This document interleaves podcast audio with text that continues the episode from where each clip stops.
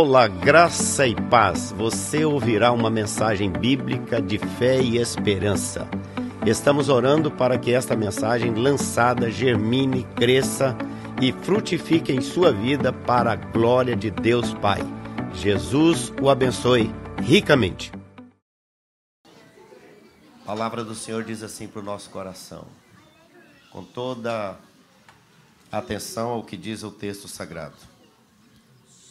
Ao findar o sábado, ao entrar no primeiro dia da semana, Maria Madalena e a outra Maria vieram ao sepulcro.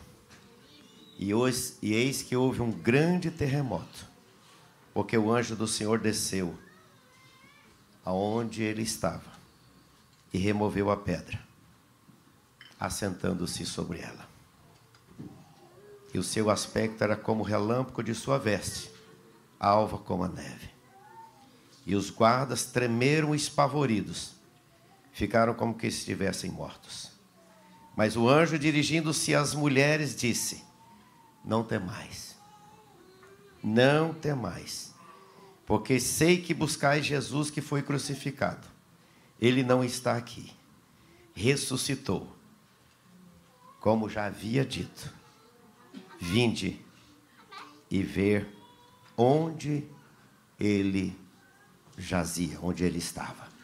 Queridos, três palavras para a gente gravar no coração, para a gente ser encorajado, fortalecido na força do poder do Senhor.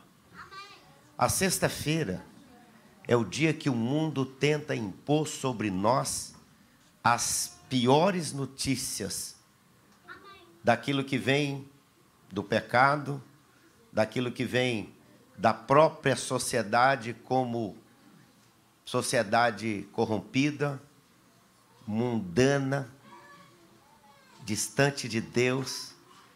A sexta-feira representa aquilo que o Senhor estava declarando em todo o Velho Testamento que ele se daria por nós na cruz do Calvário. A morte de Jesus traz para nós o perdão dos pecados. Jesus morreu na cruz do Calvário.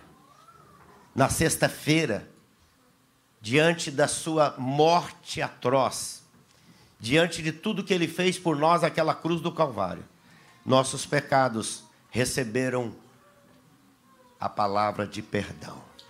Jesus nos perdoou. Jesus nos deu o alívio e nos deu acesso ao coração do Pai de volta para Deus. Sexta-feira, o dia da morte.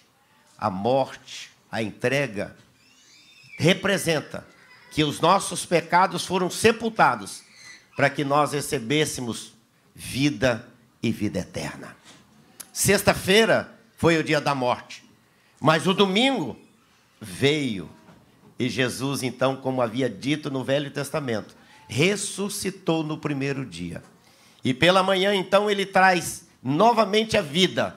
A ressurreição diz que ele está vivo, que ele continua vivo e que ele estará vivo para sempre, porque ele é o Rei dos Reis, ele é o Senhor dos Senhores.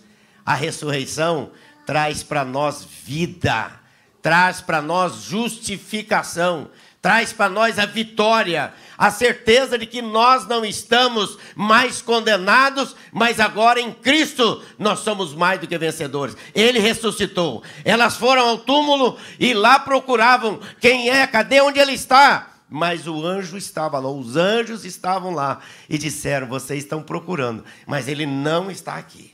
Assim como a Bíblia disse, está acontecido e agora ele ressuscitou. O túmulo está vazio e ele não está aqui. E milhares, centenas de pessoas tiveram oportunidade de estarem com ele, porque ele ressuscitou. Ele ressuscitou, ele está vivo. O túmulo de todos os demais líderes que morreram continua lá, mas o túmulo de Jesus está aberto, porque ele não está lá naquele lugar.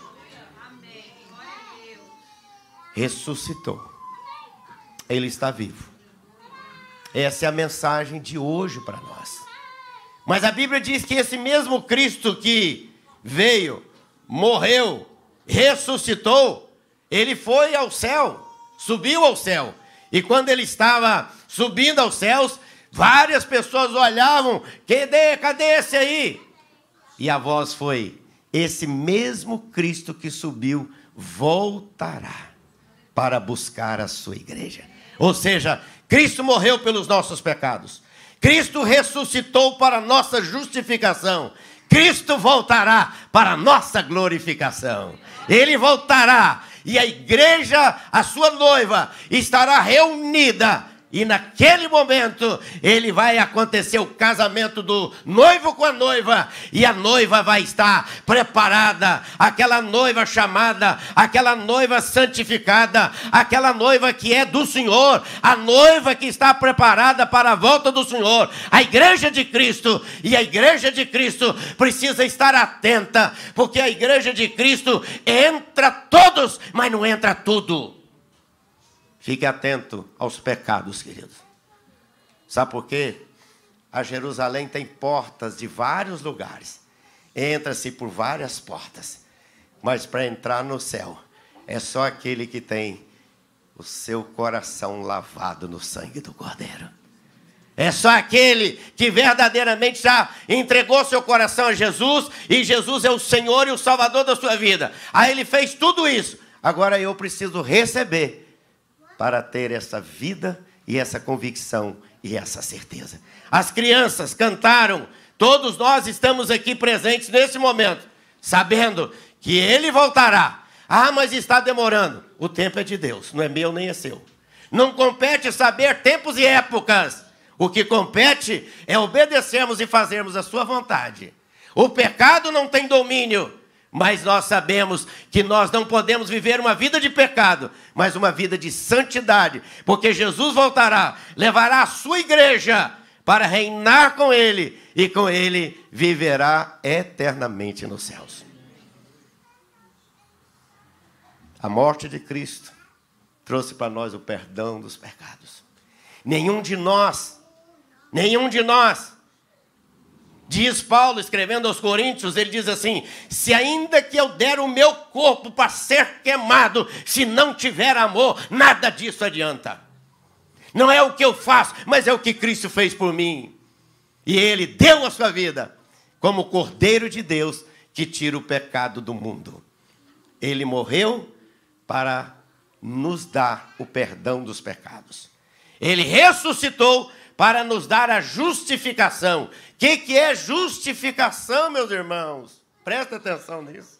A justificação é ele olhar para mim, olhar para você e me ver como sem pecado. Porque Jesus gravou o meu, o seu, os nossos pecados na cruz do Calvário. E ele pregou ali naquela cruz. E ele morreu por mim e por você, sendo o Cordeiro de Deus que tira o pecado do mundo para eu ser justificado, ou seja, tornado justo diante de Deus. Ele não vê a mim diretamente, ele me vê através da cruz do Senhor Jesus.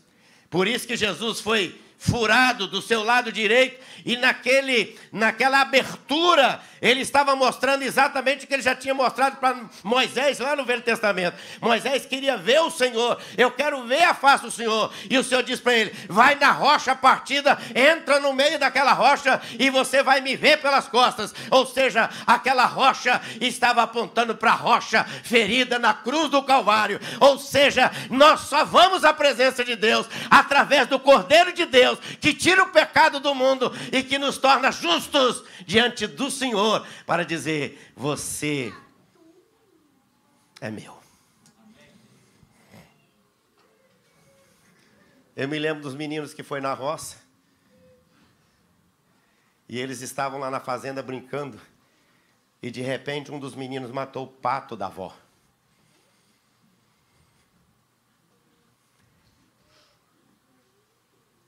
E os outros que estavam do lado combinaram: não vamos falar nada para a avó. Não vamos contar nada para a avó. Vamos dizer que o pato morreu. Não vamos contar para a avó. Aí, tudo que acontecia na vida do que tinha matado, os outros falavam assim: Ó, oh, vou contar para a avó. Vou contar para a avó. É exatamente isso que o diabo faz, querido. Exatamente isso que o diabo faz conosco. Vou contar dos seus pecados. Aí um dia aquele menino foi passando, foi passando tempo, um dia ele chegou, falou: Eu vou lá contar para minha avó resolver esse negócio, pedir perdão para ela. Foi lá, chamou a avó e falou: Vovó, eu quero contar para a senhora uma coisa. O que, que foi, meu filho? Eu quero contar para a senhora que quem matou o pato fui eu. A avó olhou para ele e falou: Meu filho, eu vi tudo. Eu sabia que você tinha matado o pato. Mas deixa eu dizer para você: Você é meu. eu te perdoei. Mesmo antes de você me vir pedir pecado, perdão, eu já tinha perdoado você. Você está livre. Fique livre disso. Essa carga que está aí sobre você, daquela coisa que você está guardando. O diabo está cobrando isso de você e dizendo: vou contar para o pai, vou contar para o pai. Diga logo para ele: vou contar, sou eu. E resolve isso logo e experimenta a graça do Senhor Jesus na sua vida. Jesus morreu para nos perdoar os pecados. Jesus ressuscitou para nos justificar dos pecados de tudo e nos dar acesso ao coração do Pai. E Jesus voltará para dar glorificação para nós. E assim teremos corpos semelhantes ao de Jesus.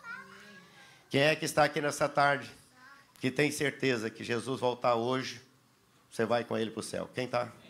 Fica em pé, quem tem essa certeza que se Jesus voltar hoje, você vai morar com ele eternamente no céu. Você não fica, você vai. Como é que você vai ficar se Jesus voltar hoje? Você não vai ficar, você vai com ele reinar eternamente nos céus. Feche os seus olhos. Diz para o Senhor aí no seu coração: Obrigado, Jesus. Tu fizeste tudo por mim. Tu morreste na cruz por mim. E o que, que eu tenho feito para o Senhor, Pai? Eu te louvo, eu te agradeço pelo perdão dos pecados. Eu te agradeço pela justificação. O Senhor tirou o tampão, o tampa pecado das minha vida e me libertou e eu agora em Cristo sou livre. E obrigado porque o Senhor voltará. Maranata, hora vem Senhor Jesus. E porque ele vive, eu posso crer no amanhã no nome de Jesus, eu abençoo a sua vida para uma semana vitoriosa. Em nome do Senhor Jesus. Em nome de Jesus.